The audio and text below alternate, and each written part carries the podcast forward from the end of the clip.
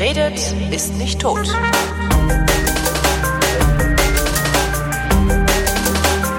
Hier ist sie, die Wissenschaft. Hier ist die Wissenschaft. Herzlich willkommen, Florian Freistetter. Herzlich willkommen, Holger Klein. Ähm, was gibt's Neues aus dem Weltall? Ja, ach, immer Neues aus dem Weltall. Weltall ist Nicht- langweilig. Okay. Nein, überhaupt Was nicht. gibt's Nicht langweilig. Neues aus dem Nein, Erdinneren? Da gibt's Erdinneres habe ich auch nicht. Ich habe Oh. auch was vom Weltall. Also wir können. Ich habe zwar wirklich viel Geologie, aber ich habe Oh. auch. Äh, also im Weltall gibt's immer was Neues, natürlich. Also jetzt äh, gestern äh, gerade zum Beispiel hat das Universum das Sonnensegel der Planetary Society rebootet.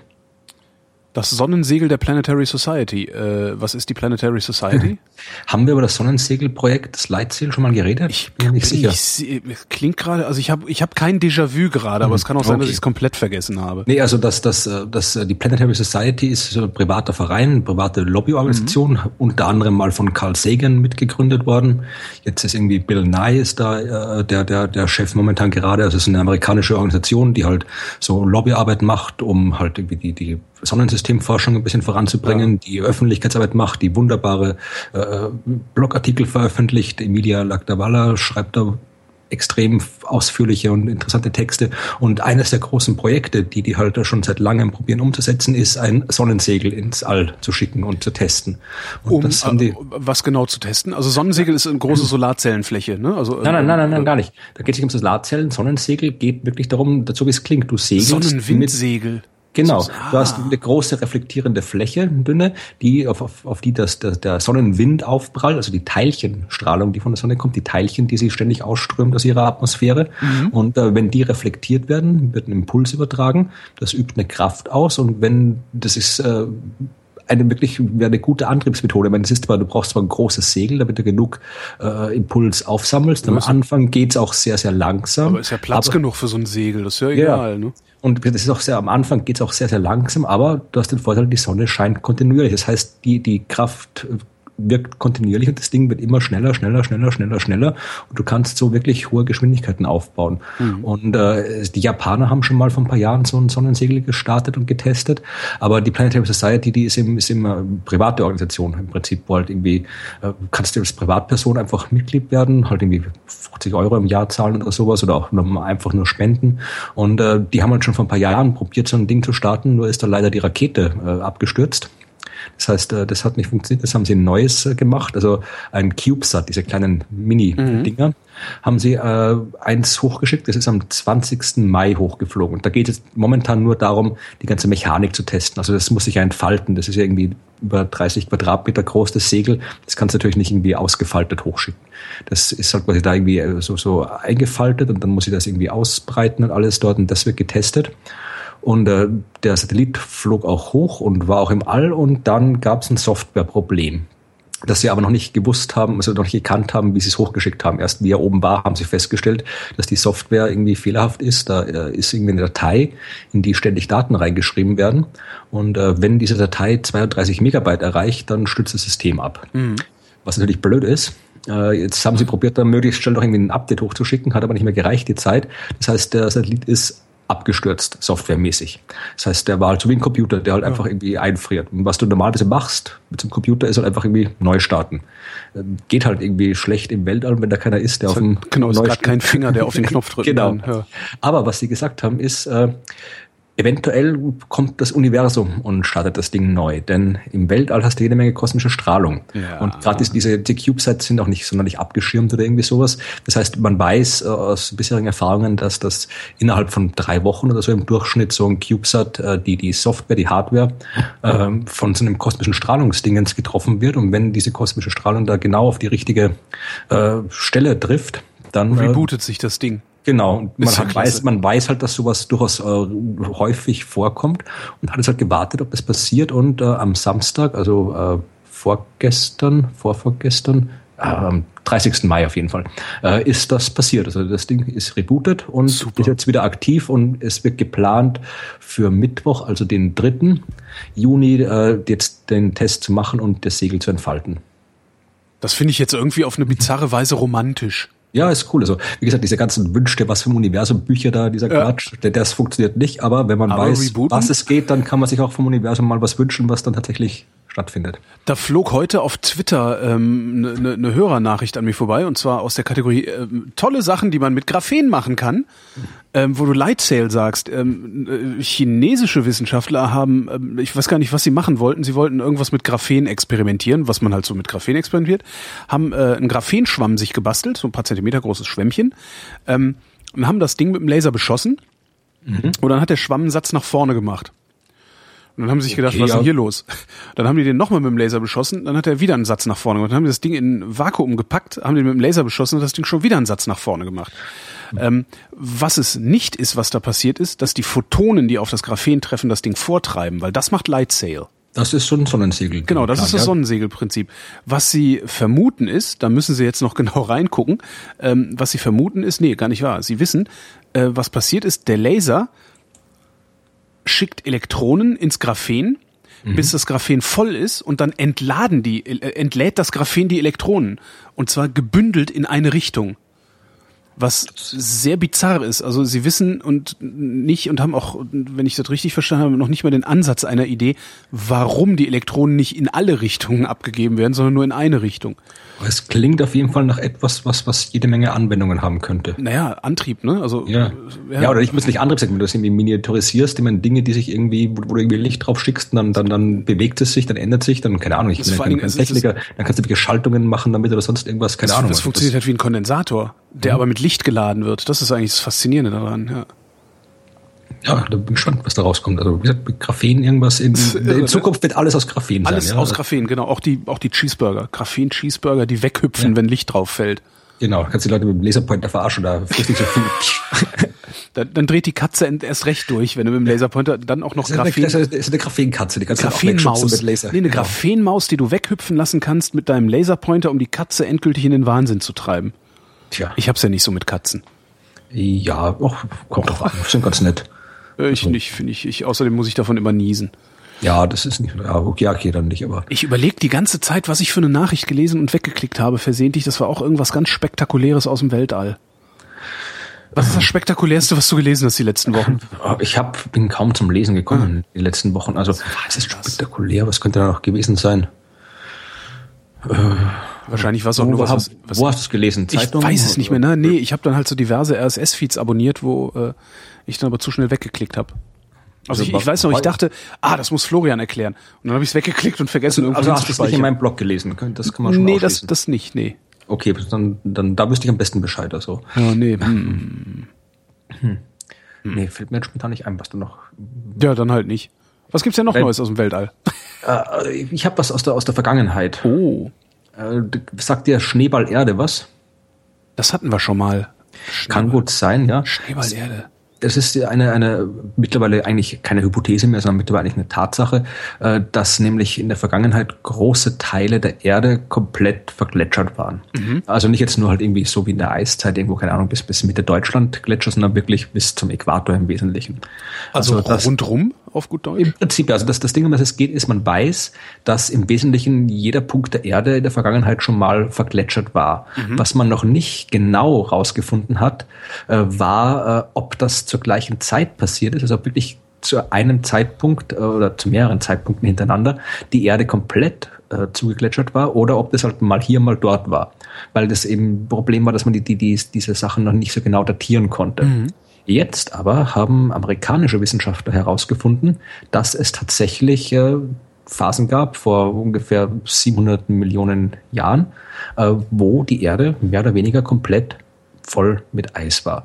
Also wirklich alle Landflächen waren vergletschert bis hin zum Äquator und äh, sie haben halt verschiedene neue äh, Datierungsmethoden genommen, haben neue Daten gesammelt und so weiter und gezeigt, dass die eben die, die Zeitpunkte übereinstimmen. Das heißt, man kann sich jetzt sicher sein, dass wirklich äh, auf zumindest das Land äh, zu einem Zeitpunkt in der Vergangenheit komplett vergletschert war. Was man noch nicht weiß, ist, ob auch der Ozean damals wirklich komplett zugefroren wäre. Mhm. Also das ist noch, das ist noch offen die Frage. Da muss man dann wirklich irgendwie noch, noch irgendwie in der ozeanischen Kruste irgendwas äh, datieren. ist nochmal ein Eck schwerer als, als auf Land irgendwas datieren. Also da fehlen noch die Daten. Aber im Prinzip ist jetzt schon mal klar, dass es eben wirklich äh, Phasen gab, wo die Erde komplett zu war, was, den, was die Landfläche angeht. Was ich cool finde, weil das, das war bis, bis vor, vor ein paar Jahrzehnten war es noch mhm. nicht mal klar, ob diese, diese äh, Schneeball-Erdephase überhaupt mal stattgefunden hat, also ob überhaupt mal diese großen da gibt es schon, doch schon irgendwelche Verschwörungstheorien dazu, oder? Verschwörungstheorien weiß ich, wer, äh, gibt sich, aber wir haben jetzt keine bekannt. Mhm. Aber es, man weiß auf jeden Fall, dass es durchaus was, äh, was das halt, das halt äh, da äh, auch die, die, die, das einen Einfluss auf die, auf die Evolution gehabt hat. Also wie es dann wieder vorbei war, also diese Ediacara-Phase, wo halt wirklich das erste Mal diese große äh, Vielfalt an, an mehrzelligen Lebensformen aufgetaucht ist. Das war eben direkt nach Ende dieser, dieser Gletscherphase, dieses mhm. Kryogens, wie die Phase heißt. Also das, das äh, das äh, ist, ist ein sehr interessantes Thema. Und äh, ja, wahrscheinlich kommen mit dem Verschwörungstheorien, muss bei den Klimaheinis schauen. Die ja, haben dann wieder irgendwas, ja, also Beweis, Klimawandel gibt's nicht, wenn die Erde mal ein Gletscher war und so weiter. Kann gut sein, dass es da irgendwelche Spinner gibt, aber die, die reale Geologie ist hier wesentlich interessanter. Noch ein bisschen Eis und ich ist das Geologie? Ich weiß gar nicht, ob es Geologie ist. Ähm, das Schelfeis, äh, also das auf dem Wasser schwimmende Eis der Antarktis, wird weniger. Das wissen wir. Ähm, seit 2009 messen wir das auch, dass es weniger wird. Also jetzt seit mittlerweile sechs Jahren äh, werden es 60 Kubikkilometer weniger Eis pro Jahr, was ich irgendwie eine total lustige Zahl finde. 60 genau, Kubikkilometer. Also, naja, 60 Kilometer in die eine Richtung. Ja, ein Würfel mit einer das, Kantenlänge von 60 Kilometern. Das ist ein um mir vorzustellen, das ist irgendwie so von hier, von Jena bis Erfurt ungefähr.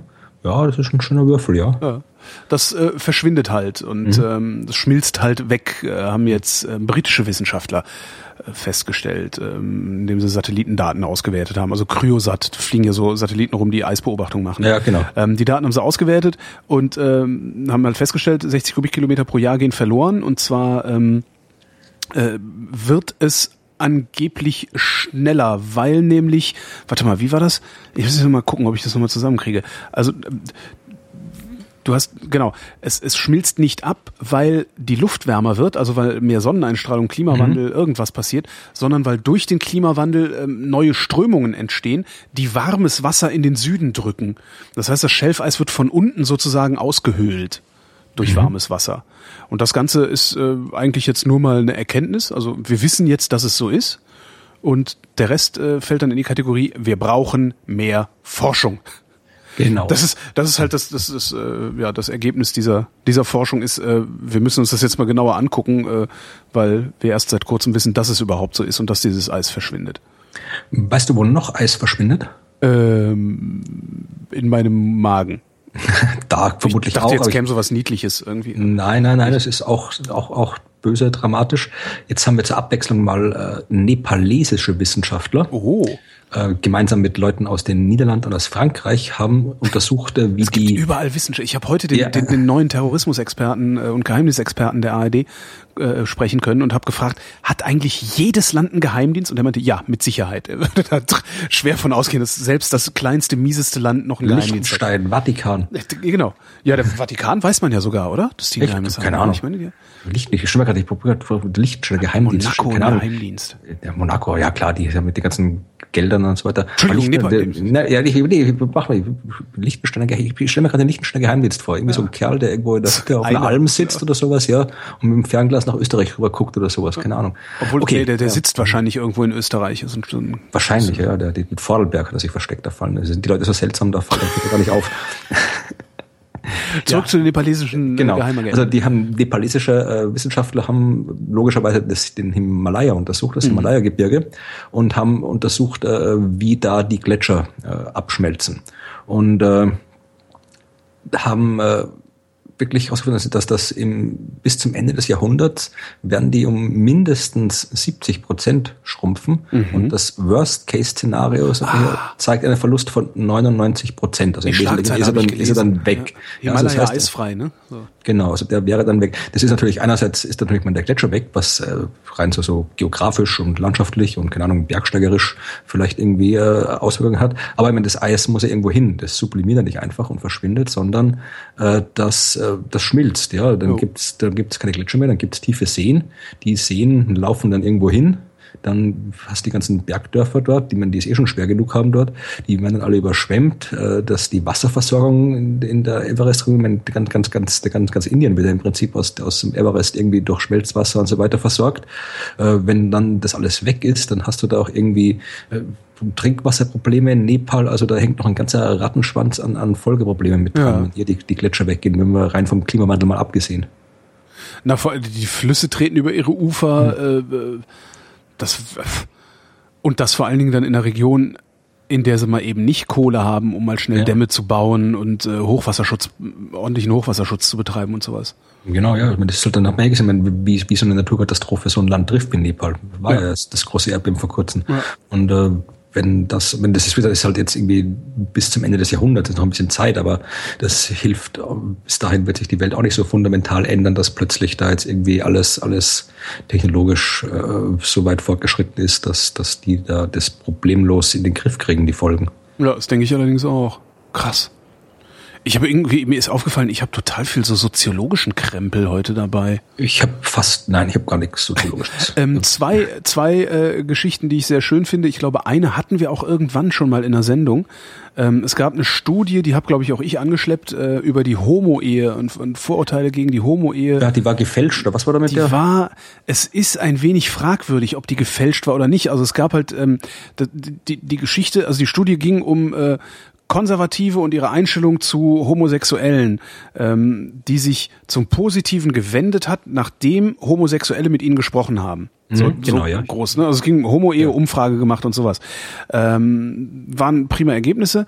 Ähm, die äh, Studie hat ein paar also es gab irgendwie ein paar, paar Ungereimtheiten dabei und dann ist ein, anderes Team von Wissenschaftlern hingegangen hat gesagt, ähm, wir würden ganz gerne die Daten, wir würden das gerne reproduzieren irgendwie, gib uns doch mal die Rohdaten, die du da hast, äh, zu dem zu dem äh, Originalautor in der Studie. Und der hat irgendwie rumgerückt und gesagt, nee, mache ich nicht, will ich nicht, kann ich nicht. Dann haben die bei der Firma angerufen, die angeblich die Umfrage gemacht hat. Die Firma hat gesagt, ja, können wir uns nicht dran erinnern, dass wir jemals überhaupt so eine Umfrage durchgeführt haben. Ähm, ja, und dann hat der Co-Autor dieser Studie ähm, die Veröffentlichung zurückgezogen. Woraufhin dann ähm, der Hauptautor der Studie irgendwie Unregelmäßigkeiten einräumen musste und eine äh, 20-seitige Verteidigungsschrift äh, veröffentlicht hat, äh, wo er reinschreibt, dass er die Originaldaten nicht veröffentlichen durfte, weil die ja personenbezogene Daten hatten und er hätte sie vernichten müssen. Ähm, ja. Also irgendwas, irgendwas ist daran mindestens fishy. Also er hat nichts falsch gemacht, musste aber zurücktreten. So wie Blatter, vorhin gerade. Genau, so, so, so ungefähr. Also ich, ja, es ist nichts Genaues weiß man nicht, aber dass diese, dass, dass da was nicht stimmt, das weiß man. Also irgendwas stimmt nicht, von daher stimmt wahrscheinlich alles nicht. Das ist die eine. Dann ich habe noch eine. Da weiß ich allerdings nicht, ob wir die hier hatten. Ähm, es gab eine Studie vom Institute of Diet and Health. Das Institut ist in Mainz. Und dieses Institut hat eine Studie veröffentlicht, aus der ganz eindeutig hervorgeht, dass Schokoladeessen beim Abnehmen helfen kann. Ja, das Ding ist das- wie Hulle durch alle Blätter gegangen. Klar, äh, der gesamte Boulevard hat's, äh, wahrscheinlich hat die Bildzeitung es sogar get- getitelt oder irgendwie sowas. Ja, total fake. Ja? Mhm. Und zwar, gehört, und zwar äh, ist äh, ein, äh, ich glaube, ein britischer oder, oder amerikanischer John Bohannon, Bohannon, genau. den kenne ich persönlich. Den kennst du persönlich. Mit dem habe ich mal Dungeons and Dragons gespielt. Ist ja geil. Der ist hingegangen, hat sich zwei Journalisten, zwei deutsche Journalisten geholt und die haben äh, eine Fake-Webseite aufgesetzt, haben irgendwie eine total fischige Studie durchgeführt. Also sie haben tatsächlich Leute befragt und, und, und, und Daten erzeugt, äh, die aber irgendwie total schlampig erzeugt, nicht richtig verblindet. Äh, dann haben sie sich, warte mal, was war das? Was haben sie sich für einen geholt? Äh, bla bla bla bla. bla. Nee, jetzt finde ich es gerade nicht. Haben sich irgendwie noch einen Typen gesucht, der eigentlich bei einer Bank arbeitet. Ähm, genau, einen Ökonometriker, der normalerweise für eine Bank arbeitet, der aber in der Lage ist, äh, beliebige Datensätze so zu frisieren und darzustellen, dass das gewünschte Ergebnis rauskommt.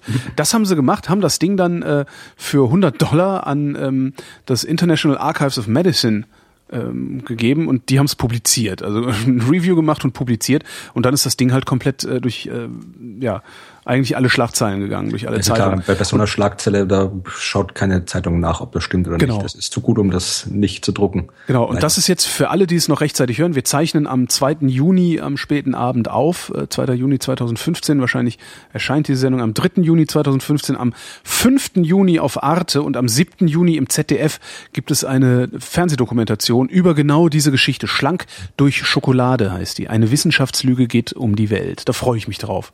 Ja, das klingt Das ist halt absolut, das, und das ist halt auch so ein Hinweis darauf, wie mit lauter solchen Ernährungsstudien äh, umgegangen werden muss, wenn sie irgendwo vor allen Dingen was, was, was versprechen, was irgendwie zu schön klingt, um wahr zu sein. Natürlich, wenn du jetzt hingehst und sagst, so, wir nehmen ja die nationale Kohorte, die wird schon ordentlich durchgeführt. Aber so dieser Kleinkram von irgendwelchen Instituten, von denen noch nie jemand gehört hat.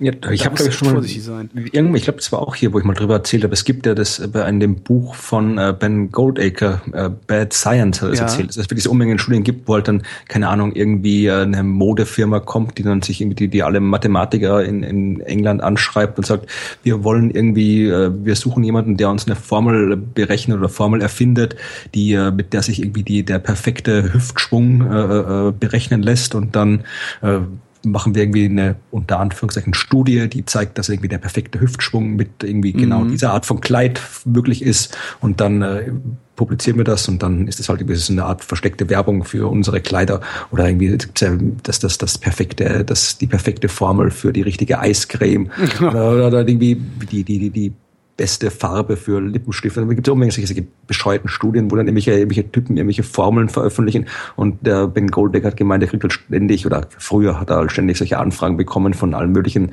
mehr oder weniger dubiosen Firmen, die wollten, sie suchen einen Wissenschaftler, der hier dieses oder jenes äh, wissenschaftlich belegt. Also da gibt es unmengen solche Studien, wo halt quasi der Ausgang äh, aus, aus PR-Gründen quasi feststeht und dann irgendwie ein Wissenschaftler gesucht wird, der das Ganze irgendwie untermauert und das findet sich anscheinend immer jemand, der sowas macht. Ja, und zieht damit natürlich die, die, die gesamte äh, Zunft eigentlich in den Dreck. Ne? Weil Ja, natürlich, Wie, wie, kann ich, wie kann ich erkennen, dass, dass du ein Wissenschaftler bist, der glaubwürdig ist, äh, im Gegensatz zu mir, der unglaubwürdig ist? Natürlich, und wenn, äh, ja, natürlich ist, die haben die Wissenschaftler da, da, die, die das machen, haben natürlich äh, etwas gemacht, was man nicht machen sollte. Andererseits ist es natürlich auch wieder schade, dass wie bei dieser Schokoladenschule dann die Medien halt auch alles so unkritisch drauf anspringen, dass da keiner sich hinsetzt und irgendwie mal irgendwie genauer nachforscht. Solange die Schlagzeile irgendwie gut genug klingt, wird das halt gedruckt, auf Teufel komm raus, ja, also gibt's, ich weiß nicht, ich, ich habe jetzt nicht geschaut, wer alle diese Schokoladennachricht äh, gebracht hat, aber es werden Alle. die meisten gewesen sein, ja. Also, alle. Im Grunde kannst du sagen alle. Weil ich glaube nicht, dass da auch nur einer dabei war, der ähm, also äh, vielleicht hat irgendwer sie nicht gebracht, also Ja, einfach nur Blog gar ich nicht. Äh, Aber ich glaube nicht, dass irgendjemand drauf geguckt hat und gesagt hat, hier, das kommt uns aber ein bisschen komisch vor. Obwohl man das eigentlich von seriösem oder engagiertem Wissenschaftsjournalismus erwarten müsste. Ja, es wird, der wird halt immer weggespart. Den gibt's Ja, halt. klar. Da werden halt noch welche Pressemitteilungen nachgedruckt in den meisten Redaktionen. Und die hat halt nicht immer, man hat halt nicht immer die Zeit, Hm. die, die sowas, sowas zu machen, die, die, weil halt das Personal nicht da ist. Und wenn du halt irgendwie den, den Redakteur vom Dienst hast, der halt da irgendwie den ganzen Betrieb schmeißen muss, der denkt sich, hier klingt gut, das schmeißen wir irgendwie auf die Homepage und Hm. dann ist es da. Tja. Jetzt traue ich mich schon gar nicht mehr irgendwie diese ganzen tollen Studien zu zitieren, die Ja, ich habe ich habe hier eine, eine passt perfekt zum Thema hier. Mhm. Äh, Wissenschaftler aus der Schweiz natürlich haben herausgefunden, wie die Löcher in den Käse kommen. Ja. Das ich ist- überlege das ist genau- hatten wir das nicht schon mal? Nee. Ich weiß nicht, die ist relativ relativ neu. Die ist von Ende Mai, also vor ein paar Tagen ist die. Nee, dann hatten wir das noch nicht. Wie, irgendwie kommt mir das bekannt vor. Aber wie kommen die denn da rein? Bakterienfürze. Mhm, Genau. Äh, die ist im International Dairy Journal. Ist das das irgendwie das das Komische von vorhin? Nee, ich glaube, das Nee, ist. aber es klingt ähnlich komisch. Ja, aber ich- das, das, äh, es klingt zumindest eher nach, nach, nach, äh, nach äh, seriöser Forschung. Also behaupte ich jetzt mal, ich habe jetzt hier auch nicht die, die, die Ja. Originalarbeit gelesen. Das aber- International Dairy Journal klingt ehrlich gesagt so ein bisschen, als wäre das die äh, Werbezeitschrift aber der, der äh, Milchprodukteindustrie. Aber egal. Es, es, es, gibt, es gibt so viele Zeitschriften mit absurden Namen. Also das ist zumindest hier International Dairy Journal ist, äh, ich habe gerade geschaut, ist, ist jetzt kein, ist jetzt eine normale Zeitschrift, Okay. die halt sich mit mit mit anscheinend Milchwissenschaft beschäftigt. Also Da, und ist auch irgendwie, schaut zumindest aus nach, ist eine peer-reviewed Entscheidung von, von Elsevier, das ist zwar ein Arschlochverlag, darf ich das sagen? Dann habe ich nicht gesagt. Äh, du meinst also, hier Elsevier, Elsevier, ja, genau. ja. Aber es ist zumindest irgendwie ein normaler Wissenschaftsverlag. normaler also, normaler ja, äh, Wissenschafts Arschloch-Wissenschaftsverlag, ja. Ja, weil er aber gut. Äh, jedenfalls, die haben jetzt, man hat natürlich gewusst, dass es irgendwie irgendwie mit, mit Bakterien zu tun hat, ja. Mhm. Äh, Problem war irgendwie, welche Bakterien äh, da jetzt da die, diese Gärprozesse beitragen und wie das genau funktioniert, vor allem, weil man auch in letzter Zeit festgestellt hat, dass es äh, früher immer viele Löcher gab, jetzt quasi ein, ein Löcherschwund. Also der, der Emmentaler hatte nicht mehr so viele Löcher wie früher. Und äh, was die jetzt rausgefunden haben, die haben alles Mögliche durchprobiert, ja. Äh, haben hier von der Eidgenössischen Materialprüfungs- und Forschungsanstalt haben eine Methode zur Erfassung der Lochbildung mittels Computertomographie. Ja, also das, das den Schweizern anscheinend wirklich ernst, die Löcher des Käses. Mhm. Und äh, haben festgestellt, dass das mit Heu zu tun hat. Ja, also die haben da Heu, so kleinste Heupartikel reingeschmissen und festgestellt, also je mehr Heupartikel du hast, äh, desto, desto mehr Löcher kriegst du auch. Also je nachdem, du kannst mit der Dosierung mhm. der Heupartikel die Anzahl der Löcher im Prinzip beliebig steuern. Und äh, früher haben das halt, sie einfach früher ganz normal gemolken hast, die Kühe, in die Milchkübel, da war auch immer halt ein bisschen Heu mit drin. Ja. Äh, jetzt, wo du halt irgendwie Melkmaschinen hast und das alles ganz, ganz hygienisch ist und so weiter, wo das direkt irgendwie der, der, der, der Pfropfen an den Euter, keine Ahnung, wie die Dinge offiziell heißen, da gestopft wird, da kommt halt irgendwie kaum mehr Heu in die Milch rein. Und äh, drum hast du halt irgendwie dann diesen Löcherschwund gehabt. Und jetzt, wo sie das rausgefunden haben, können sie das halt irgendwie mit diesen Heu-Mikropartikeln gezielt steuern. Jetzt gibt's dann bald Designerlöcher im Schweizer Käse. Hm.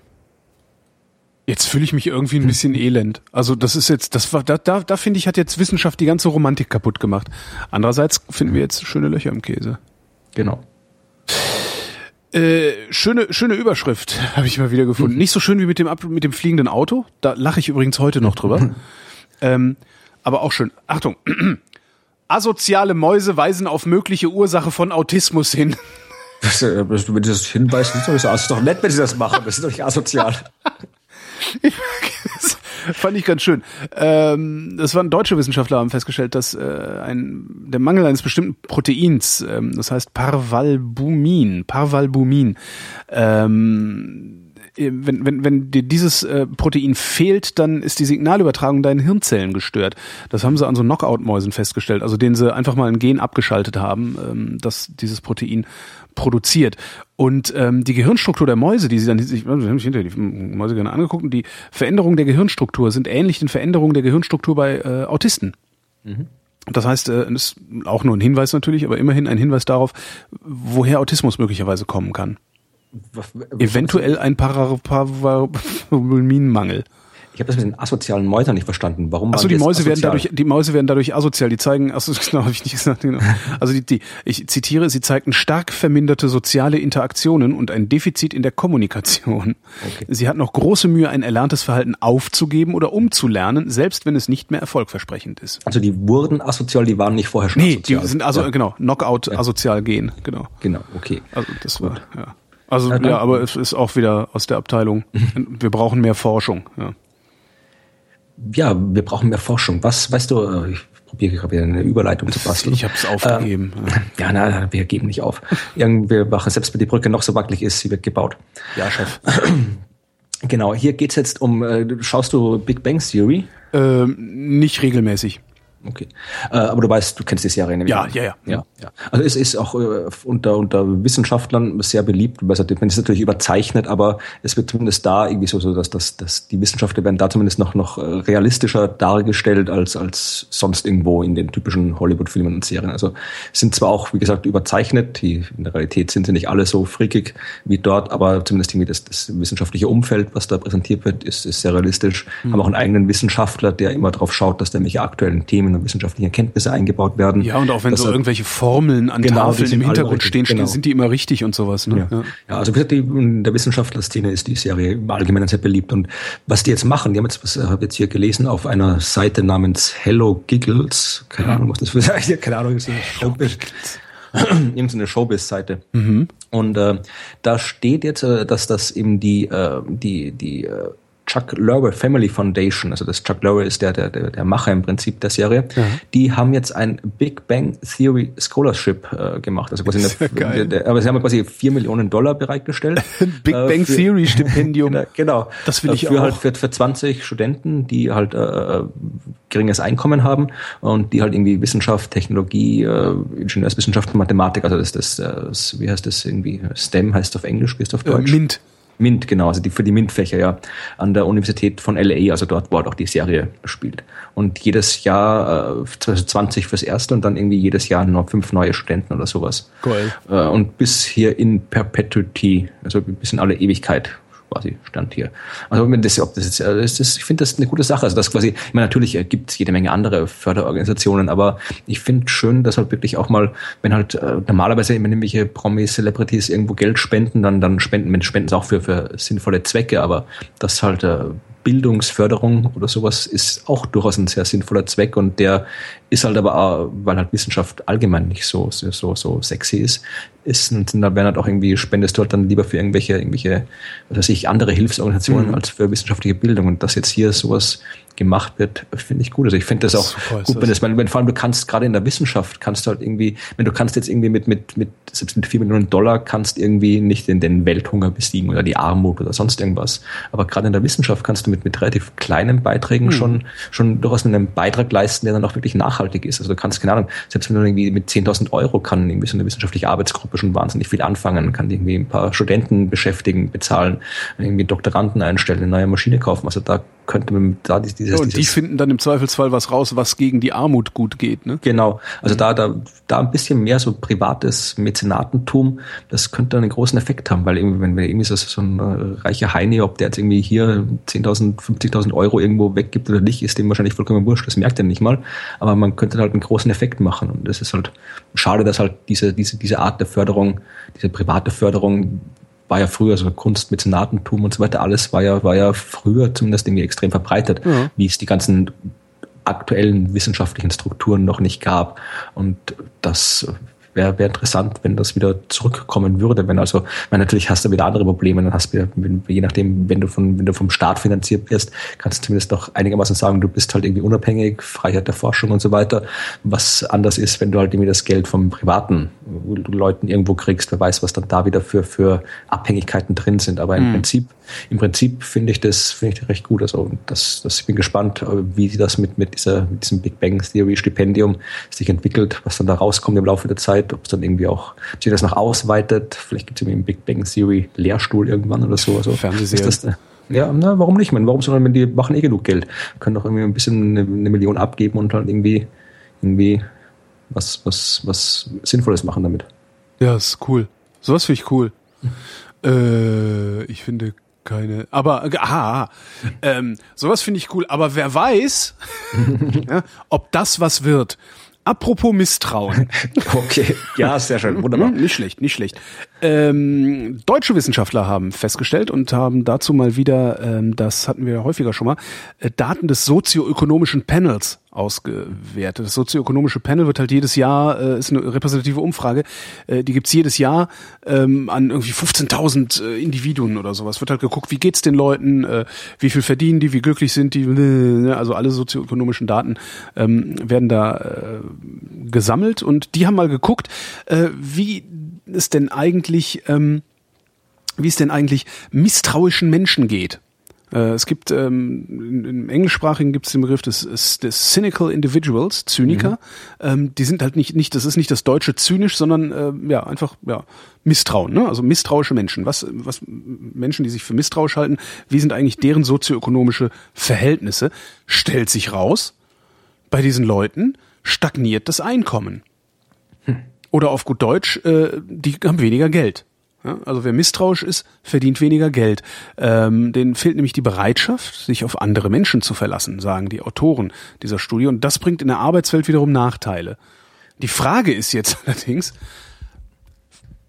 ist das so, weil die weniger Geld haben? Oder haben die weniger Geld, weil sie so sind? Also, weil ja. ich glaube, wenn ich ständig, wenn ich ständig unterbezahlt wäre, dann würde ich halt auch irgendwann misstrauisch werden. Und ja, dann wäre ich halt misstrauisch und unterbezahlt und dann müsstest du halt gucken, was da eigentlich der Grund ist.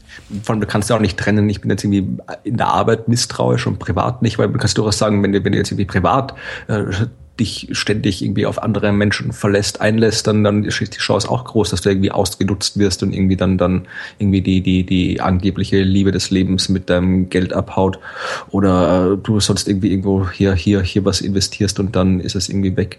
Also gewisses, gewisses Misstrauen ist, ist, äh, würde ich jetzt zumindestens als nicht unbedingt schädlich für, nee, aber für was die. Was die halt machen, ähm, ist halt, sie, sie, sie gucken halt nach graduellen Unterschieden im Misstrauen. Hm. Ne? Ich weiß jetzt nicht genau, wie sie es messen, also deren Werkzeuge kenne ich nicht, aber ich würde mal davon ausgehen, weil dieses, dieses sozioökonomische Panel äh, ist, ist sehr alt mhm. und äh, ich würde mal davon ausgehen, dass die das doch einigermaßen im Griff haben zwischen Misstrauen, also dem gesunden Misstrauen und äh, einem etwas übersteigerten Misstrauen ähm, rauszu, rauszumessen irgendwie.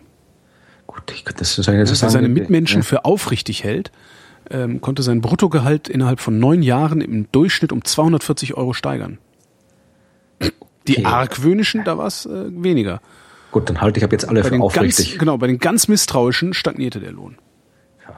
Interessanterweise sieht das in anderen Industrienationen genauso aus. Wobei da auch wiederum die Frage nach der Henne und dem Ei ist, ne? Sind die misstrauisch, weil sie ständig schlecht bezahlt werden? Oder? Ich, ich, ich probiere gerade die ganze Zeit zu vermeiden, zu sagen, ich bin misstrauisch, was diese, diese Studie angeht. Aber, aber, irgendwie bin ich trotzdem. Also, ich weiß nicht ja, recht. Wo, wem, wem überweise ich jetzt die 290 Euro? Äh, 40, 240 Euro. Mir bitte. Also, ja, okay, gut. Also mach ich dann sagst du deine Kontodaten, du glaubst, du bist, bist offen, ich bin misstrauisch, dann haben genau. wir das auch erledigt. Ja, wer, wer auch misstrauisch ist, äh, keine Ahnung, ist, ich weiß ja nicht, ob der misstrauisch ist, hat mit dem Thema nichts zu tun. Äh, es geht um etwas, was wir du auch schon mal einfach nur so, Du musst es einfach anders formulieren. Wer bestimmt auch misstrauisch ist, das äh, lässt immer noch ja, mal so ein Hintertürchen, ja. dass er nicht misstrauisch ja. ist. Ja, wer, wer, wer, also es, es geht nicht um Misstrauen, es geht um, eigentlich geht es auch um Misstrauen. Äh, es geht um den Bau des äh, 30-Meter-Teleskops in Hawaii. Da haben wir schon drüber gesprochen. Ja, wo die Berg. Eingeborenen demonstrieren gegen den Bau. Genau, ne? mhm. genau, weil sie misstrauisch sind gegenüber den Absichten der Astronomen, weil die halt früher schon beim Bau ihrer Teleskope da, die sich nicht ganz an die Naturschutzbestimmungen gehalten haben.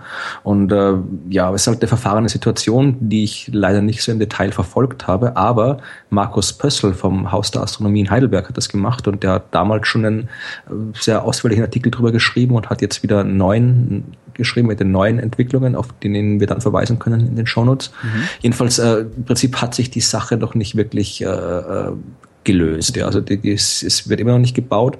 Jetzt hat sich der äh, Gouverneur von Hawaii, äh, David Ige, keine Ahnung, wie sie das ausspricht, klingt nach einem hawaiianischen Namen, IGE, äh, der hat jetzt mal, äh, hat erst mal festgestellt, äh, in seiner Rese gehalten und hat festgestellt, dass äh, nach jetziger Rechtslage der, dass, dass die Astronomen das Recht haben, den Bau durchzuführen. Mhm. Andererseits auch die äh, Protestierer das Recht haben zu protestieren. Ja, also hat man festgestellt, dass im Prinzip. Aber äh, haben sie auch das Recht, den Bau zu verhindern? Mhm.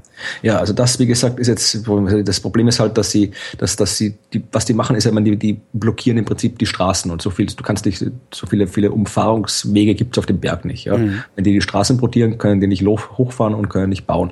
Und das ist halt ja, also die sagen zwar irgendwie einerseits haben sie das Recht zu protestieren, andererseits äh, muss auch die Straße rechtmäßig genutzt werden dürfen. Also das ist halt irgendwie, ja, weiß man nicht, wie du jetzt da die Interessen abwägst. Mhm. Was jetzt aber der Kompromissvorschlag, der den, den der Gouverneur gemacht hat, ist, dass quasi äh, vier von den, da steht auf dem Berg, steht ja jetzt schon jede Menge Teleskope drauf, 13 mhm. Stück. Und vier davon sollen jetzt quasi so als, als, äh, als Friedensangebot als Opfergabe oder was weiß ich. Äh, äh, ja, jetzt werden die, die Vulkan ist, geopfert. Er ist ein Vulkan, da schmeißt man die Opfer rein. Genau. Nein, aber, aber vier davon sollen Jetzt halt. Bist aber ganz dicht bei Scientology, mein Lieber. genau. Also vier davon vier davon sollen jetzt quasi halt äh, aufgegeben und, und rückgebaut werden. Mhm. Halt quasi so als Kompromiss, damit halt dann der Gipfel nicht vollkommen zugebaut wird. Ja, aber was da rauskommt, werden wir sehen. Also das ist eine, ist eine interessante Sache. Wann soll das in Betrieb gehen? Überhaupt? ja, naja. Wann hätte es in Betrieb gehen sollen? Ja, ich glaube, weiß jetzt die Daten nicht. Also ich glaube, äh, ja, irgendwann Mitte des nächsten Jahrzehnts, also ist, glaube ich, der Plan. Also ungefähr so, damit es mehr oder weniger gleichzeitig mit, mit dem europäischen ELT fertig wird, was in Chile gebaut wird. Das, da ist, glaube ich, offiziell so 2022 haben sie gesagt, aber wird halt ein bisschen länger dauern. Also irgendwann Mitte des nächsten Jahrzehnts bei solchen, solchen großen Einzelaktionen kann man das nie genau sagen, was mhm. da alles noch, noch gemacht werden muss. Aber wie gesagt, momentan haben die doch nicht mehr angefangen zu bauen, weil die halt da immer noch diese, diese religiös, naturwissenschaftlich, naturschutzmäßige Sache lösen müssen ähm, das liegt daran, dass die Vorurteile haben. Und amerikanische Wissenschaftler haben herausgefunden, äh, Verzeihung, festgestellt, amerikanische Wissenschaftler haben festgestellt, äh, dass man im Schlaf Vorurteile abbauen kann. Wenn man lange genug schläft und dann. Wenn man lange genug schläft, kann man Vorurteile abbauen, genau. Nein, sie haben also ähm, mit, mit Menschen äh, Tests gemacht. Ähm, ich ich habe das, das ist wieder ein englischer Artikel, mein Englisch ist ja so schlecht. Äh, ähm, wenn ich das richtig verstanden habe, haben sie mit äh, Probanden Tests gemacht, wo sie ähm, äh, Gesichtern Kunst, also äh, wo sie, wo sie Gesichtern Wörter zuordnen sollten. Und diese Wörter hatten entweder waren die aus dem Bereich der Kunst oder aus dem Bereich der Wissenschaft. So. Mhm. Ähm, dann haben sie Frauengesichter gezeigt, die natürlich äh, verstärkt Eigenschaften aus dem Bereich der Kunst zugeordnet gekriegt haben, ne? weil Frauen können kein Mathe. So, ne? das ist ja so dieses, dieses Vorurteil, was, was, mhm. was viele Menschen mit sich rumschleppen. Ähm, das Ganze, äh, Ganze haben sie auch versucht mit äh, schwarzen und äh, Wörtern, die Gutes oder Schlechtes ausdrücken und sowas. Ähm, und haben, äh, das habe ich nicht so ganz äh, verstanden, haben dann irgendwie über eine, eine Kopplung also über einen, einen akustischen Reiz, der dann an diese Worte gekoppelt war, rausgefunden, wie voreingenommen du Frauen gegenüber beispielsweise bist. Haben dann die Probanden 90 Minuten schlafen lassen und haben äh, diesen dieses dieses Geräusch, also diese diesen diesen wie nennt man das denn ähm, auf Englisch Auditory Cue, also äh, ja im Grunde das Geräusch, also den Klang, äh, während die Leute geschlafen haben und äh, bestimmte ja, ist ja, ist ja, nee, es ist ja ein Klang. Nicht, nicht also sie haben wirklich, sie haben gesagt, also was weiß ich, Mathematik, Ping, ja, so und dieses Ping, also dieses dieses das was du hören kannst, äh, das das haben sie den Leuten vorgespielt, während sie geschlafen haben und ähm, während sie nicht im REM-Schlaf waren. Also sie haben sie halt die ganze Zeit gemonitort im, äh, im Elektroenzephalogramm, haben sie halt geguckt, äh, ist er im REM-Schlaf, ist er nicht, dann kriegt er jetzt mal die Töne, die mit dem Gegenteil des Vorurteils verbunden sind, vorgespielt. Ja? Also, dein Vorurteil sagt, Frauen können kein Mathe, das ist äh, verbunden mit einem tiefen Ton. Äh, du kriegst äh, und, und gleichzeitig äh, hast du irgendwie vorher gelernt, Frauen können Mathe ist mit einem hohen Ton verbunden. Ähm, sondern ein Vorteil, weil Frauen eine hohe Stimme haben. Also Beispielsweise.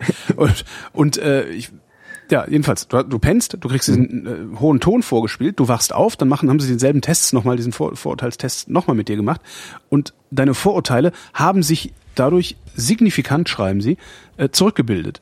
Das heißt, wenn du vorher gedacht hast, Frauen wären schlecht in Mathe und du ihnen darum immer nur Kunstattribute zugewiesen hast, äh, ist nach diesem akustischen nach dieser akustischen Einflussnahme, also nach diesem Brainwashing im Schlaf eigentlich, ähm, sind deine Vorurteile abgebaut gewesen. Und das Wahnsinnige daran finde ich, das hat eine Woche später funktioniert und das hat auch, ich glaube, was waren es, neun Monate danach haben sie, glaube ich, nochmal reingeguckt. Also da fallen mir zwei Sachen ein dazu. Das finde ich wirklich faszinierend. Ja, die erste, erste, was mir einfällt, ist, äh, ich habe keine Ahnung, wie der Mechanismus aussehen könnte, der das bewirkt. Und das zweite ist, äh, lässt sich das äh, anwenden, um, wenn Vorteile abbauen ist schön und gut, aber theoretisch ist das ja mehr oder weniger Gedankenmanipulation. Ja, das also schreiben das, die auch. Das ist, ja. das, das ist, äh, das hat äh, ethische Implikationen. Ja. Also das haben dann, das haben dann doch sicherlich schon irgendwie 100 militäre Wissenschaftler irgendwann geheim erforscht. Das kann natürlich sein, aber ist halt nicht publiziert. Ne? Ja, eben, das meine ich, aber das ist die Frage, ob das dann wirklich auch so genutzt werden kann, ob das dann auch so funktioniert, dass ich halt irgendwie, keine Ahnung, jetzt meine ganzen Soldaten in der Kaserne irgendwie vorstelle, vorspielt irgendwie Ping, Chinesen sind alle Arschlöcher, bringt sie um. Ja, also Ah ja, ich sehe gerade, Sie haben es äh, auch, Sie, Sie haben es auch tatsächlich gemacht. Sie haben Latinos äh, Vorurteile gegen Schwarze eingedingst, eingepinkt. ja. Ja, es ist in Texas haben sie es gemacht. Da sind, da ticken die mhm. Uhren ja sowieso ein bisschen anders. Aber ich finde das schon echt faszinierend, ja. dass du, dass du, ähm, ja, dass du einfach nur wissen musst, was für ein Attribut ist mit was für einem Klang verbunden. Und wenn dir dieser Klang im Schlaf vorgespielt wird, sickert das halt so tief in dein Unterbewusstsein ein, dass ja, dass du auf einmal eine andere Einstellung hast. Ich frage mich gerade, ob das auch, auch zufällig geht. Also, man, es ist ja auch zu, keine Ahnung. Du hast ja irgendwie, keine Ahnung, die ganzen Sender. Die Wachst auf und bist auf einmal Rassist. Nee, aber, nee, aber du hast ja, du hast ja, keine Ahnung, vom Fernsehen, dass du irgendwelche, irgendwelche Sender-Situationen, wo du andauernd irgendwas mit irgendeinem Ton mit irgendwas verbindest oder Handyklingelton oder sowas, keine Ahnung, mhm. vielleicht, oder die Türklingel. Also, wenn du vielleicht irgendwie so, so ein bisschen überdurchschnittlich oft irgendwie zufällig eine Situation hast, die mit einem gewissen Ton zusammenhängt und dann, keine Ahnung, im Schlaf dein, dein Handy piepst oder sowas, dass du halt irgendwie, irgendwie da irgendwas verstärkt und. Na, man baut ja schon solche Sachen in Träume ein. Mhm. Das ja schon. Tja. Mal gucken, was ich morgen denke, wenn ich aufwache. Genau, mal gucken, wenn du morgen nicht leiden kannst. Mhm. Ja, wir waren gerade bei, bei, ich, bei, bei Chinesen. Mhm. Die, die habe jetzt quasi, habe jetzt quasi ich selbst provoziert die Überleitung. ähm, stimmt. Obwohl, nee, stimmt eigentlich nicht ganz, weil ähm, nämlich einer der Wissenschaftler, äh, der an der University of Austin ähm, diesen Programmier, diesen, diesen Gehirnwasch, äh, diese Gehirnwaschstudie gemacht hat, ist Chinese. Aha. Xiao King Hu heißt er. Das ist schön für Apropos Chinese. Genau, genau. Apropos Herr Xiao Wing Hu. Ja, wir machen keine Witze über Namen. No, no jokes with names. Ja, genau. Ja, also ich habe ja auch nicht gemerkt. Aber, äh, äh Außer wenn er Schneiderreit heißt. Dann, genau. Weil, der, stell dir vor, der Typ gibt's wirklich, hört sich das an. Der wird dich hassen bis, auf, bis an sein Lebensende. Der Herr Schneidereit oder der Xiao ja. King. Ja, der auch, aber der hört sich, aber der Schneidereit, vielleicht gibt's ja wirklich jemanden, der hier Schneidereit heißt und irgendwie deinen Podcast hört und der irgendwann mal aber das ist doch, also der muss sich doch eigentlich freuen, weil Schneidereit ist ja bei mir so der der äh, variable Name und ja, meine ich ja, meine ich ja, der, ja, aber was ich was ich an Schneidereit schon alles zugeschrieben habe, das sind ja auch so unendlich viele positive Sachen und Berufe und sonst was, aber ist ein Tausendsasser der Herr Schneidereit. Also der, was der, der Herr Schneidereit höchstwahrscheinlich nicht macht, ist äh, am chinesischen Weltraumprogramm mitarbeiten. Mhm. Kann sein, will sich ausschließen, aber die Wahrscheinlichkeit ist eher gering, dass da ein Herr Schneidereit arbeitet. Aber weißt du, wo die chinesische Weltraummission das nächste Mal hin will? Im Mond? Ja, auf dem Mond, weil da waren, die haben, die haben ja schon, waren ja die, die haben ja vor, vor zwei Jahren oder sowas, genau 2013 haben sie Chang'e 3 dorthin geschickt, also den Rover, wo dann der, der Jadehase rausgekommen ist, der dann über den Mond gefahren ist. Also das war eine ziemlich coole Sache. Der ist übrigens immer noch aktiv, also der fährt zwar nicht mehr, aber sitzt immer noch rum und schickt Daten zurück. Mhm. Und jetzt wird gerade geplant für Chang'e 4. Also die nächste Mission, die wieder zum Mond geht und die wird gerade diskutiert, ähm, wo die landen wollen. Und äh, sie landen auf der, wie es im englischen Sprachraum fälschlicherweise heißt, der Dark Side of the Moon. Der erdabgewandten Seite des genau. Mondes. Genau, die natürlich nicht dunkel ist, weil der Mond sich auch um seine Achse dreht und deswegen jede Seite des Mondes äh, beleuchtet wird. Aber äh, die Seite, die halt nie von der Erde aus zu sehen ist. Und äh, da wollen die hinfliegen. Es wäre das erste Mal, dass man dort quasi äh, so eine, so eine, äh, so eine Raumfahrzeug wie Changi äh, landet. Und äh, das ist natürlich gut, weil halt diese Gegend noch wissenschaftlich noch gar nicht gut erforscht ist. Und vor allem, weil es da auch viel äh, zu sehen gibt. Zum Beispiel das äh, Südpol-Aitken-Becken. Mhm. Das ist der größte Krater im Sonnensystem, also der größte bekannte Krater im Sonnensystem. Der ist irgendwie, ich glaube, 2000 Kilometer groß, oder noch größer, ich habe die Zahl gerade nicht im Kopf, aber auf jeden Fall der größte Krater im Sonnensystem. Und da ist die Frage, wo der herkommt, wie der wieder äh, äh, entstanden ist. Und äh, der ist auch genau auf der, der äh, Rückseite äh, des Mondes. Oder? Ja, nicht der Rückseite, sondern der ist halt genau, der, der, der ist halt auf, auf ich überlege gerade, ob das äh, am Südpol, äh, also auf der, der Süd, auf der Rückseite des Südpols, Pols. Das macht jetzt mit geografisch keinen Sinn. Also mein, der, der, ja, du weißt, was ich Doch, weiß. doch. Many planets have a north. genau. Er ist halt auf der Rückseite, aber halt auch beim Südpol. Mhm. Und ähm, das sind alles sehr, sehr, ist halt irgendwie eine sehr, sehr interessante Sache. Von, du kannst in einerseits ist natürlich irgendwie aus, aus äh, diversen geologischen äh, Aspekt interessant, das rauszufinden, wie solche riesen Krater entstehen, weil das auch viel über die Entstehung der Himmelskörper selbst aussagt. Andererseits ist es ideal, wenn du dran denkst, vielleicht in Zukunft mal irgendwie doch eine, eine stärkere Präsenz auf dem Mond einzurichten. Denn dieser große äh, Krater auf der Rückseite des Mondes, der wäre ideal, um da irgendwelche Radioteleskope aufzustellen. Keine Störstrahlung. Genau, da hast, bist du komplett abgeschirmt von der Erde ja. und äh, kannst halt auch im Krater drin, kannst halt irgendwie wunder, da kannst wunderbar Radioastronomie machen. Das wäre der ideale Platz für, für Radioastronomie. Und äh, ist natürlich schwierig. Also man, man hat bis jetzt noch, noch nie da irgendwo äh, auf der Rückseite gelandet, weil das halt, äh, weil das halt äh, technisch schwieriger ist, dahin zu fliegen. Da hast du natürlich dann auch, wenn du keine Radiostrahlung hast, hast du natürlich auch keine Möglichkeit oder keine einfache Möglichkeit, mit deinen äh, Raumfahrzeugen zu kommunizieren. Mhm. Das heißt, es ist halt schwierig und äh, Wobei, das könnte man dann ja irgendwie, also dieses Rückseitending, das kann man ja irgendwie über Relaisstationen machen. Ja, wie gesagt, ist ja komplizierter als, als sonst. Ja, ne? aber ja, das, und, das, ich, ja, klingt jetzt nicht so, als wäre es komplizierter, als überhaupt erstmal dahin zu fliegen. Ja, na, okay. Ich glaube, wenn man erstmal da ist, da irgendwie so ein paar Relais-Ding sie aussetzen, das kann ja so schwer nicht sein. Ja, da musst, das musst du mit den Chinesen ausmachen, da kann ich, ja, da ich kann weiß ich, was die planen. Ja. Ja. Und fragt Herrn Schneidereit, vielleicht ist er da. Genau, Schneidereit. Schneidereit. Also jedenfalls soll auf jeden Fall wie 2020 starten. Davor wird schon Changi 5 losfliegen. Also die haben da ein bisschen die Chronologie durcheinander gebracht, weil irgendwie Changi 4 eigentlich nur als Backup von Changi 3 gedacht war. Und äh, ist es egal, wie das ist. Aber auf jeden Fall wird Changi 5 äh, schon vor Changi 4 fliegen, 2017. Und die wird äh, Proben vom Mond zurück zur Erde bringen. Also die Chinesen haben da einiges vor, was, was den Mond angeht, was ich gut finde. Also der Mond ist viel zu lange irgendwie ignoriert worden. Mhm da haben sie alle irgendwie auf dem Mars konzentriert und so. Aber der auf dem Mond gibt es noch, noch viel, viel zu untersuchen und zu erfahren und der ist wesentlich näher, da kommt man doch leichter hin und man sollte erstmal da wirklich alles machen, was machbar ist, damit man dann wirklich weiß, was man tut, wenn man woanders hingeht. Da oben wird ja elektrisch gefahren auf dem Mond, ähm, mhm. womit wir bei einer Studie des DLR, des Deutschen Zentrums für Luft- und Raumfahrt wären. Die haben ähm, mal geguckt, wie es denn den Nutzern von Elektroautos mit ihren Elektroautos geht. Haben äh, 9200 Halter von Elektroautos und Plug-in-Hybriden angeschrieben. Also Plug-in-Hybriden sind ähm, Elektroautos, die auch einen Verbrennungsmotor haben, mhm. äh, aber auch rein elektrisch fahren können. Äh, haben über 3000 Antworten gekriegt, 3111 Antworten, was ziemlich viel ist äh, um, um eine repräsentative Studie zu machen. Und kommen zu jede Menge Ergebnissen. Zwei finde ich, also zwei äh, nehme ich mal raus, ähm, den Rest können die Leute sicher durchlesen. Ähm, überwiegend sind es Privatleute, die diese Dinger fahren, Elektroautos. Ähm, gut gebildete Männer mit höherem Einkommen. Das ja. Durchschnittsalter ist relativ hoch, 51 Jahre. Normale Neuwagen werden von jüngeren Menschen gekauft im Durchschnitt. Vermutlich, weil die billiger sind, oder? Ähm, weiß ich gar nicht mehr, ob die so viel billiger sind. Also ob du jetzt so ein, ein, ein Dreier BMW kaufst oder irgendwie einen kleineren Elektrowagen. Ich glaube nicht, dass sich das viel nimmt.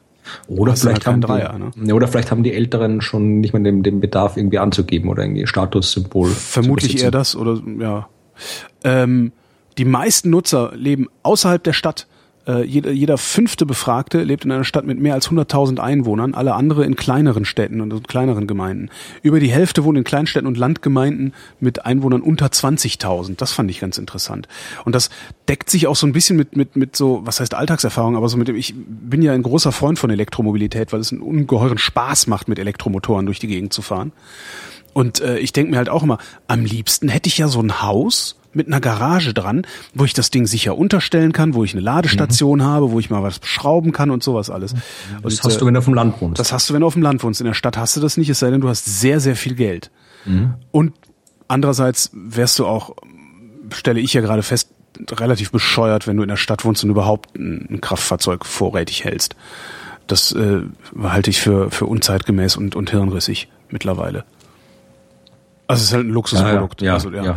Weil ich habe mein Auto abgeschafft, darum dadurch merke ich einfach gerade mal, wie unsinnig das ist, ein eigenes Auto zu haben. Gerade in Städten wie Berlin, wo überall Autos rumstehen, die man sich nehmen kann. Hatte mir ein eigenes. 84 Prozent, das finde ich echt krass. 84 Prozent der privaten Halter würden die Anschaffung eines Elektrofahrzeugs weiterempfehlen. Mhm. 84 Prozent zufrieden. Das ist richtig, richtig viel. Ja. Cool, ja. Und die paar Leute, äh, die auch gewerblich Elektrofahrzeuge fahren, ähm, wollen ihren Fuhrpark um Elektrofahrzeuge erweitern. Ist ein ziemlich langer Bericht, den das DLR da veröffentlicht hat. Äh, auch noch so, äh, wie viel Reichweite im Schnitt gefahren, was die Gründe sind und sowas alles. Ist natürlich Umweltbewusstsein. Mhm. Ja. Logisch also interessant auch, ähm, das ist auch ein schönes, schöner Satz noch, externe Anreize spielen eine untergeordnete Rolle. Externe Anreize sind so Befreiung von der Kfz-Steuer mhm. oder kostenloses Parken. Äh, das war den Leuten egal. Ja, das ist doch, es ist, das stimmt doch optimistisch. Es stimmt optimistisch, fand ich halt mhm. auch, ja. Aber es das heißt immer noch nicht, dass ich ein Elektro fahre. Also ich habe neulich mhm. mal so ein Elektrofahrrad gefahren von, von Specialized. Mhm. Kostet 3800 Euro das Ding. Ich wäre fast da, schwach da, geworden. Da habe ich echt überhaupt keinen. Wenn ich Fahrrad fahre, dann fahre, möchte ich selbst fahren. Also da habe ich jetzt irgendwie kein großen Bedürfnis, mir da jetzt irgendwie so ein Elektrodingens zu kaufen. Du fährst aber auch nicht zum, zur, zur Arbeit damit, oder? Also ich Ja, fahre mein- ich fahr mit dem Fahrrad zur Arbeit und ich denke denk manchmal, heute Morgen hatte ich, also- hatte ich 28 Kilometer Gegenwind. Ich Also- irgendwann habe ich gedacht, so jetzt reicht's aber auch mal. Ich möchte Ja, jetzt nicht ich mehr. Mhm. bin, also wie ich noch in Wien gewohnt habe und mein Arbeitsweg länger war, bin ich auch Okay. Mhm. mit 45 Minuten hin, 45 Minuten zurück, durch jeden Tag, also bei jedem Wetter. Also das, ja. Ich Aber krieg das auch, also ich krieg's auch hin, aber heute war so ein Tag, wo ich dachte, boah, jetzt ein bisschen Rückenwind, das wär's. Den hatte ich dann auf dem Heimweg. Also ich habe auf dem Hinweg, äh, was waren das, 27, Komma irgendwas Kilometer ist die Strecke. Ich habe auf dem Hinweg 75 Minuten gebraucht, auf dem Rückweg 62. Ah, ja. Also das ist schon mal echt ordentlich. Also, vor allem der Rückweg, der, ich war so sauschnell. Ah. Ganz sicher nicht mit Elektroautos sind, äh, ganz sicher nicht mit Elektroautos sind die ersten Menschen nach Europa gekommen. Äh, nämlich, ähm, da hat man jetzt rausgefunden, und zwar französische Wissenschaftler aus Leipzig. Jean-Jacques Hublin vom Max-Planck-Institut für evolutionäre Anthropologie in Leipzig. Äh, da, äh, der hat sich beschäftigt mit äh, Spuren der ersten Menschen. Man hat, man weiß, dass also die ersten wirklich menschlichen äh, Spuren, also also Mensch, menschlichen Überreste, Schädelteile von modernen Menschen, die hat man so Anfang 2000, 2002, 2003 in Rumänien gefunden in der Pesteraju-Oase, so einer Höhle. Also das war, die waren 40.500 Jahre alt. Also da wusste man, okay, zu dem Zeitpunkt war der Homo sapiens in Europa. Das war der früheste Weg. Wie der aber jetzt dahin gekommen ist, ich meine, der kam aus Afrika, war in Europa, aber welchen Weg er genau genommen hat, das, das ist noch offen. Also das ist, hat man noch nicht gewusst.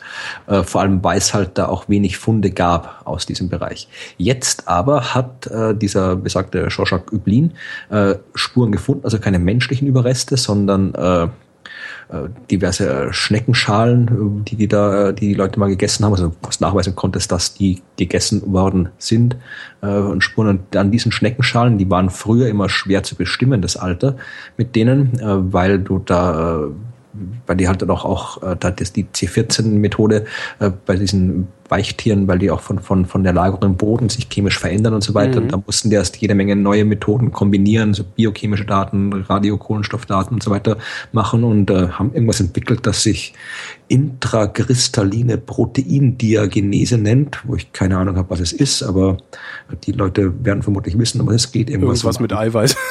Es geht um Aminosäuren in, in der Struktur von diesen Schalen, wo du dann halt dann, wo du halt dann, dann entsprechende Analyse machen kannst. Jedenfalls äh, sind die sich einigermaßen sicher, da jetzt eine gute Methode zur Datierung gefunden zu haben und haben dies festgestellt, dass die 45.900 Jahre alt sind. Und äh, wo haben sie die gefunden? Wo kam der Eu Europäer her? ähm, aus Mesopotamien. Nee, na, fast, fast aus dem, aus dem, äh, aus dem äh, Nahen Osten und zwar aus äh, Shar Akil. Das liegt in, im Libanon. Ah ja. Nee, also der, wir kamen, wir, wir kommen aus dem Nahen Osten. Wir sind alle Über, Sternstaub. über dem Rumänien. Zuerst aus dem Nahen Osten und dann aus Rumänien. Wir sind Das alle ist ganz- Rumänen. Genau, ganz hart, ja. Wir sind alle Rumänen. Das haben wir jetzt davon. Rumänische Bettelbanden. Letztendlich sind wir eine riesengroße rumänische Bettelbande, wir Europäer. Genau. Aber immerhin sind wir äh, sozial und hilfsbereit. Warum sind wir sozial und hilfsbereit? Das haben äh, amerikanische Wissenschaftler festgestellt. Weil wir staunen. Ähm, wer staunt, nimmt sich selbst nämlich nicht so wichtig. Ähm, staunen im Sinne von irritieren lassen, sich erschüttern lassen. Ähm, egal auf welcher Skala das passiert. Also sei es äh, über irgendeine Kleinigkeit ins Staunen zu geraten oder über irgendwas wahnsinnig Großes ins Staunen zu geraten, führt regelmäßig und reproduzierbar dazu, dass man hilfsbereiter wird ähm, weil man sich nämlich äh, dem Gefühl hingibt, an etwas teilzuhaben, das größer ist als man selbst. Und Das fand ich wirklich sehr, sehr interessant. Ähm, was sie gemacht haben, ist, sie haben über 2000 Leute genommen und befragt, sie gefragt, wie leicht sie sich zum Staunen bringen lassen. Ähm, dann haben die Probanden Lotterielose gekriegt, zehn Lotterielose, wurde gesagt, so hier, äh, könnt ihr mal gucken, ob ihr mit den anderen teilen wollt oder nicht. So. Die Leute, die von sich gesagt haben, ach, ich bin eigentlich den ganzen Tag laufe ich staunend durch die Gegend, die haben mehr Lotterielose geteilt, als die, die gesagt haben, nö, ich staune eigentlich nicht. Dann haben sie die Leute genommen, äh, Filme gezeigt.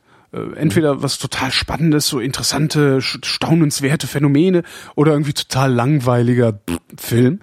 Ähm, die Leute, die in den Film gestaunt haben, die waren hinterher hilfreicher und ausgleichender und waren ähm, ja, bemühter, mit der Gruppe zu interagieren und von der Gruppe gemocht zu werden. Fand ich ganz cool. Das ist auch ein schönes Argument so wird man für, Optimist. für, für Wissenschaftsöffentlichkeitsarbeit. Stimmt. Lass die Leute staunen. Ja. Genau. Weißt du, wer auch sehr sozial und hilfsbereit ist? Ähm, ich. Aber ich staune ja. ja. auch den ganzen Tag. Boah. Ja, nee, ich, ich, jetzt, jetzt, jetzt, nee, ich nutze gerade die Gelegenheit und die Überleitung, um mich zu bedanken. Und zwar einmal, einmal beim, äh, bei Frank, der mir ein Buch geschickt hat, äh, von, von äh, die, Sammelband von äh, gesammelte Werke von Strogatzky. Ah, geil. Drei, drei Romane, also das war, fand ich sehr nett. Das, das wollte ich schon lange mal wieder ausführlich lesen. Also da sage ich danke dafür. Und dann bedanke ich mich noch bei Benjamin. Der hat mir was ganz Cooles geschenkt, nämlich äh, eine Flasche Bier von den Färöerinseln, von der Brauerei Färöer Björ, wie ich das ausspreche. Äh, und zwar eine limitierte Edition Solar Björ gebraut zur äh, Sonnenfinsternis, die ja von den Färöern aus äh, sichtbar war, also nur von den Färöern und von, von äh, Spitzbergen aus sichtbar mhm. war. Die haben da halt irgendwie Färöer Bier gebraut und der war äh, anscheinend äh, dort und hat da das äh, nicht beobachtet, weil es bewölkt war, aber trotzdem war es eine coole Sache und hat mir hier so eine Flasche äh, geschenkt, die ich auch verkostet habe. Äh, es war ganz okay, also es war ein bisschen, ein bisschen so, so ein bisschen, ein bisschen bitter kam es mir vor, aber es war, es war schön zu trinken. Es war schön, mal ein Bier von den Färöern zu trinken. Also auch da danke. Und wenn ich gerade dabei bin, äh, nutze ich nochmal hier die, die äh, große Menge der Leserschaft oder der Hörerschaft mhm. und äh, frage mal, ob jemand Ahnung hat oder dabei ist bei dem äh, sozialen Netzwerk namens Untapped. Kennst Untapped, ja, kenne ich. Ja. Das ist, äh, ja, hm.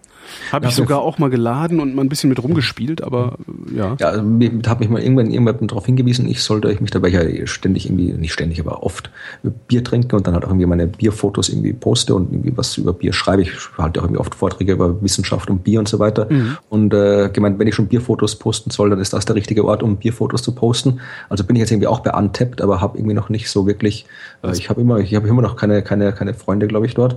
Also äh, ich weiß nicht, das, wer da dabei ist. Ob ist halt, das dass die Bierfotos dann nur da sind, oder? Ja, ja nee, das, ja. Darum mache ich meine ja gerne auf Instagram, ich, weil das kann man halt von außen auch sehr gut. Ja, ich poste das ja eh überall. Ach so, also, aber, okay. aber ich dachte, das wäre vielleicht irgendwie, ich, ich habe das Netzwerk noch nicht ganz verstanden, ob das jetzt irgendwie, ob das jetzt irgendwie hauptsächlich irgendwie irgendwie in, in, in, in USA aktiv ist, ob es da oder ob es in Deutschland nur, ich habe da irgendwie noch nicht wirklich viele. Also du bist der zweite Mensch, den ich in den letzten, ich mhm. gefühlt fünf Jahren kennenlerne, der das mhm. jemals nur erwähnt hätte.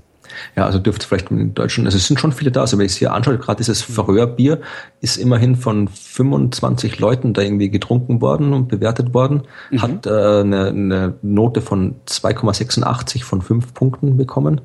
Also es dürften schon, wenn so, so, so ein seltenes Bier da schon so oft bewertet wird, dürften da durchaus viele Leute dabei sein. Aber wie gesagt, ich habe halt, wollte mal fragen, hier bei, bei, bei Vrind hören ja doch viele zu, wie das, ob da, ob das irgendwie etwas ist, was man, was man quasi Social Media mäßig von Deutschland aus ignorieren kann oder ob es da doch irgendwie Leute gibt, die ich einfach noch nicht gefunden habe. Also, also wirst du irgendwann wer, die Tage wahrscheinlich merken, ob jetzt ganz viele Freundschaftsanfragen kommen oder ja. nicht. Ne? Also wer, wer Ahnung hat von, von Untapped, äh, sagt Bescheid. Und vor allem auch, was man damit machen kann. Also außer über Bier Bescheid wissen oder ob es da noch mehr gibt für was das gut ist. Also würde mich interessieren. Also ich finde es eigentlich eine nette Idee, weil du, du kannst dann irgendwie auch, wenn du irgendwo bist, irgendwie gucken, was gibt's hier für Bier, äh, was wird hier verkauft für Spezialitäten, wenn du halt entsprechende Leute hast, die da in der Nähe sind und sich irgendwie, irgendwie entsprechende Informationen hinterlegt haben, was ja ganz interessant wäre, wenn du halt irgendwo in einer anderen Stadt bist und denkst, okay, was gibt's hier für interessantes Bier, was ich noch nicht kenne, dann guckst du da rein und stellst meistens fest, okay, hat sich noch keiner gemeldet, aber äh, wer, wer, wer ich finde es potenziell interessant und äh, würde gerne wissen, ob es auch praktisch real interessant ist.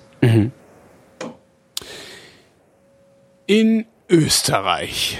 Ja, da ist viel los. Da ist äh, der Teufel los. In Österreich gab es äh, bis 1997 äh, das äh, sogenannte Bundesinstitut für den wissenschaftlichen Film, das ÖWF. Ach, die habe ich auch, die Meldung, schade. Die haben äh, über 500 Filme produziert mhm. äh, wissenschaftliche Filme, die äh, bisher nicht zugänglich waren, weil die einfach irgendwo in Archiven geschlummert haben. Und äh, was die jetzt gemacht haben, ist, die haben 400 dieser Filme online gestellt. Genau. Das ist total katastrophal, weil ich echt keine Zeit habe, die zu gucken. Mhm. Beziehungsweise, wenn ich anfange, die zu gucken, habe ich keine Zeit, meine andere Arbeit zu machen. Ja, ich habe die, die Meldung hatte ich irgendwie auch in meiner Liste. Hast du schon also durchgeguckt, was es da so gibt? Ich habe jetzt auch noch nicht so wirklich gehabt. Ich meine, ich habe die paar so angeschaut, ein paar so von, von den, von den Titeln angeschaut, die diese ab das abnormal geprägte Balzverhalten einer griechischen Landschildkröte mhm. klingt sehr vielversprechend. Und äh, ja, da gab irgendwas irgendwie ein Ziegenopfer oder sowas in, in Oberösterreich. Also da, da, das, das, das äh, klingt potenziell interessant. Und wie gesagt, ich, ich hab, beschwere mich es wahnsinnig oft, dass es keine äh, guten deutschsprachigen Wissenschaftsvideos gibt. Äh, okay, die werden jetzt vielleicht auch nicht unbedingt so hilfreich sein, wenn es darum geht, irgendwie aktuelle Wissenschaft zu vermitteln, aber mhm. es ist auf jeden Fall, also ich, ich, es, je mehr Daten in der Öffentlichkeit aber zugänglich sind, desto besser. Also ja. je, je, mehr Daten irgendwie der Allgemeinen zur Verfügung gestellt werden, kann, kann nie genug sein. Und gerade wenn solche Archive dann äh, digitalisiert werden, die eigentlich Daten enthalten, die nicht digital sind oder nicht digital waren von Anfang an, mhm. dann ist es, ist es umso besser. Also dann ist die Chance, dass die irgendwie länger überleben, umso größer. Also sage ich, sage ich, gut gemacht, Österreich. Ja, absolut. Mhm. Sowas gibt's doch mit Sicherheit zu, zu Hunderten und Tausenden irgendwelche Archive, wo irgendwelche Filme sind, die mal digitalisiert werden müssten. Ja. Das wäre auch sowas, was, was dann auch die Archive mal als Crowdfunding-Projekte machen könnten. Da, ja, könnte es könnte, könnte, könnte sogar funktionieren wahrscheinlich. Denke ja. ich auch, ja. ja, ja. Jetzt habe ich, dir, jetzt hab ich dir die schöne Meldung kaputt gemacht. Ja, vor war es auch meine letzte Meldung. Es war deine letzte also, Meldung. Ja. Das ist ja, das ist ja furchtbar. Ähm, jetzt äh, siehst du, ich hatte die Hoffnung, dass so, weil mir nämlich gerade noch einfiel, dass es eine Studie gibt, die äh, per Crowdfunding, ähm, per Crowdfunding gebaut wurde, äh, also per Crowdfunding finanziert wurde und die jetzt fertig ist. Ich habe nämlich heute eine Mail bekommen ähm, von äh, Lutz Hausstein, heißt derjenige, der das gemacht hat, ein Wirtschaftswissenschaftler, ähm, der eine Studie sich hat finanzieren lassen über Crowdfunding. Ich weiß gar nicht mehr, über welches Ding das war. Ich weiß es gar nicht mehr. Äh, die Studie heißt Was der Mensch braucht und ist ähm, praktisch eine alternativer äh, Warenkorb zur Berechnung eines Mindesteinkommens. Also praktisch äh, ja eine Hartz-IV-Korrektur, wenn man so will. Mhm, was kommt ähm, raus? Das weiß ich leider noch nicht. Ich habe heute die Mail gekriegt. Ich bin äh, tatsächlich äh, seit heute Morgen um, ich weiß nicht wann, ständig am Arbeiten und in irgendwelchen Sitzungen und am Sendungen aufnehmen. Das, äh, ich habe leider noch nicht reingucken können, aber ich wollte nur darauf hinweisen, dass es die gibt. Äh, was der Mensch braucht, könnt ihr ja mal irgendwie, weiß ich nicht, mal lesen gehen. Ansonsten habe ich noch zwei Sachen dabei. Ähm, das eine ist, äh, wir werden schlauer. Das habe ich auch irgendwie, ist irgendwie auch, auch überall durch die Medien gegangen. Also ich habe überall die Überschriften gesehen, aber ich habe es jetzt nicht gelesen. Irgendwie der, der IQ steigt irgendwie. Der, genau. Oder sowas. Der IQ, der IQ steigt äh, in, seit, seit ein paar Jahrzehnten so kontinuierlich an. Also, dass er im Schnitt immer 100 ist, ist klar. Mhm, ja. Aber äh, nichtsdestotrotz äh, werden wir halt ein bisschen besser. Und zwar sowohl bei schlussfolgerndem Denken als auch beim Wissen, wobei es beim Wissen äh, einen geringeren Zuwachs gibt als beim schlussfolgernden Denken. Und äh, die Wissenschaftler führen das darauf zurück, dass ähm, äh, dass die Fähigkeitsspezialisierung besser wird und Achtung, die Testbearbeitungsstrategien der Teilnehmerinnen und Teilnehmer besser werden. Ja gut, jetzt kennen alle den Test, jetzt, jetzt, kennen, genau, jetzt kennen alle den Test. Und die letzte Meldung äh, hätte ich dann auch noch, und zwar äh, dockt die ein bisschen an an eine der äh, früheren äh, Meldungen, die wir gebracht haben, und zwar die Schokoladenstudie, die äh, nicht gestimmt hat. Der äh, großartige Lars Fischer hat auf spektrum.de mal äh, fünf Fragen zur Schokolade beantwortet. Geht uns die Schokolade aus? Warum schwanken die Kakaopreise so stark? Ist Schokolade gesund? Macht Schokolade glücklich? Und ist Schokolade sozial nachhaltig? Haltig, hältig, haltig. Diese Fragen beantwortet er. Ich werde die jetzt nicht mhm. beantworten, weil gefälligst doch alle mal nachlesen können, was da steht. Jetzt kriege ich Hunger auf Schokolade. Ich nicht. Ich finde ja Schokolade. Ich habe, das ist ein ganz interessantes Ding. Ich habe so lange keine Schokolade gegessen jetzt. Ich weiß gar nicht, wann habe ich das letzte Mal Schokolade gegessen? Ich habe so lange keine Schokolade gegessen, dass ich mich nicht mehr daran erinnere, wie Schokolade schmeckt und darum auch keinen Hunger auf Schokolade habe. Das passiert ja, also, bei mir immer wieder mit so Süßkram ja, und so. Wenn ich esse, ich habe früher habe ich auch wesentlich mehr Schokolade gegessen als als heute. Jetzt esse ich äh, Schokolade eher so, in, in, in, wenn sie irgendwo verarbeitet ist, in mhm. irgendwelchen Kuchen oder sonst was drin. Also pure Schokolade esse ich auch selten. Aber ich habe kürzlich am, am Wochenende habe ich mal habe ich eine ganze Tafel gegessen. Die war irgendwie die war da irgendwie, da war ich bei dieser, dieser, dieser langen Wanderung und da war die irgendwie als ah, ja, Proviant, Proviant, mit drin und da habe ich dann halt gedacht, okay, da kann ich auch mal eine Tafel Schokolade essen. Also, da brauchst du halt auch schnelle Energie bei sowas, ne? Ja, ja. und äh, es war zart bitter, nicht unbedingt mein Liebstes. Also, aber das finde ich auch ganz fies. Also wenn, dann muss es schon irgendwie so Vollmilch, am besten mit so Karamell und mh, so. Nee, nee, also ich bin ja, bin ja, ich bin ja Purist, also wenn Vollmilch ist okay. Am besten, also am besten mal die Rittersport Vollmilch, das war wirklich die beste. Oder was ich auch mal Nuss, ja, also Nüsse, ganze Nüsse sind auch noch okay mit drin. Mandel. Ansonsten. Ja, ja, geht auch. Aber was ich jetzt gar nicht mag, sind diese ganzen irgendwie Cremefüllungen mit irgendwas drin. Also ja, also das ist ganz fies. Oder Fruchtcremefüllung, das ist ganz ekelhaft. Außer so wenn es eine Karamellfüllung ist. Also da werde ich schwach. Ja, oder irgendwie so, Joghurt oder so Krempel oder Kaffee oder was es alles gibt. Also was auch, was ich auch mal nett fand, war irgendwie, da gab es so eine, so eine Meersalzschokolade, die war auch ja. gut. Aber ja, bevor wir jetzt wirklich noch Hunger kriegen auf Schokolade, lassen Beenden wir die Sendung und äh, machen uns Wurstbrote. Ich habe nämlich eine ganz genau. hervorragende genau. Teewurst hier ähm, und ich hasse Teewurst, bis auf diese eine von meinem In Metzger. Österreich gibt es nämlich auch Schokolade mit Wurst. Die Firma Zotter, die macht wirklich gute Schokolade. Da gibt es nämlich äh, Schokolade mit, mit, äh, mit Schmalz, also mit Kriegenschmalz, die haben wirklich ganz absurde Zutaten, mit, mit äh, Schafskäse und so weiter, die aber erstaunlich gut harmonisieren. Also wenn du mal irgendwie außergewöhnliche Schokolade probieren willst, dann, dann äh, probier, schau mal, gibt es auch in Deutschland überall, Zotter heißt das. Ich kriege kein Geld für die Werbung, wollte ich nur sagen, dass es durchaus auch äh, Geschmacksrichtungen mit Schokolade gibt, die, die äh, gut passen, auch wenn man nicht denkt, äh, dass sie passen. Und Wurst, Schokolade gibt es da eben auch. Mir fehlen die Wörter. Das war die Wissenschaft. Vielen Dank, Florian. Und euch danken wir für die Aufmerksamkeit. Tschüss.